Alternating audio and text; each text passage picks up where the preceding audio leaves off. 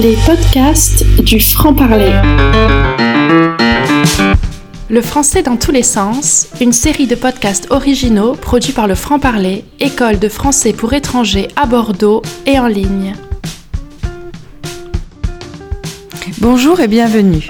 Je suis Pascal, fondatrice de l'école Le Franc-Parler.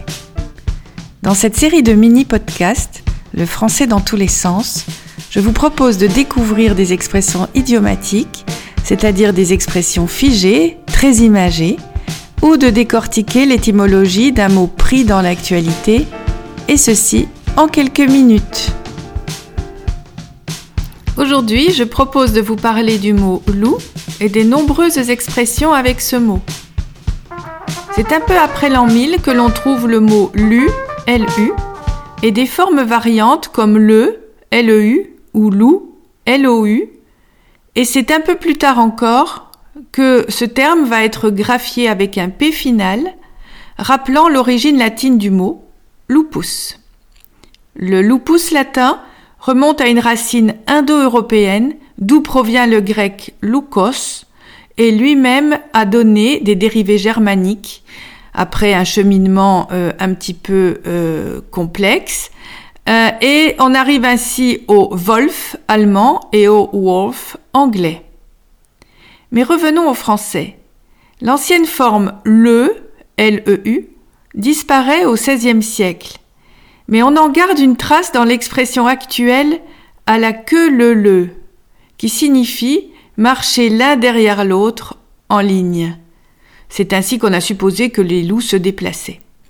Cette locution serait une altération de à la queue le loup, ce qui voudrait dire prends ta place en fin de queue.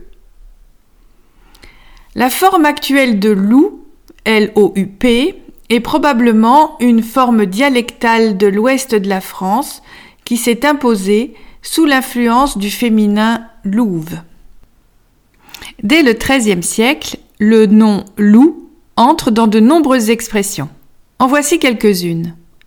Entre chien et loup signifie au moment du coucher de soleil, juste avant la nuit, au moment où l'on ne peut plus distinguer un loup d'un chien. Avoir une faim de loup exprime avoir une faim intense. De nombreuses locutions vont ainsi faire allusion à la voracité de l'animal. Ou encore, la faim chasse le loup du bois, qui signifie que le besoin, la nécessité, oblige à sortir de sa réserve et de son refuge pour demander de l'aide à l'extérieur. L'accent peut être mis aussi sur la cruauté de l'animal qui sème la terreur dans l'inconscient collectif. Tomber dans la gueule du loup veut dire s'exposer à un danger imminent. Un jeune loup désigne un jeune homme ambitieux et sans scrupules, souvent un jeune qui entre en politique.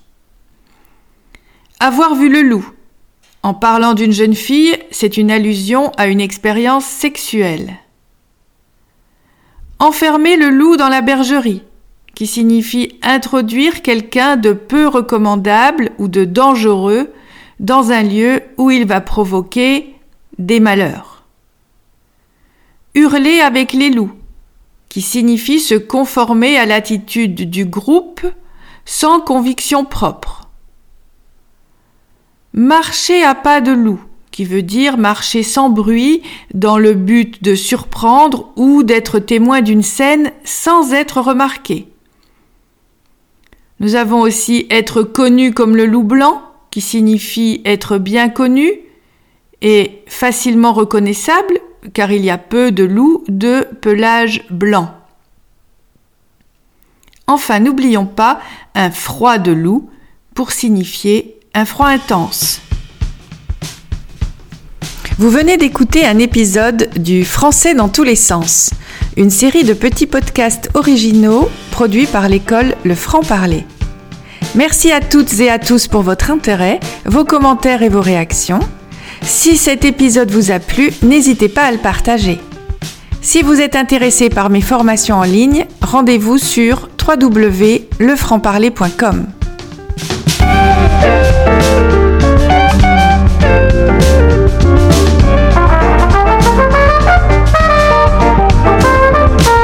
les podcasts du franc-parler.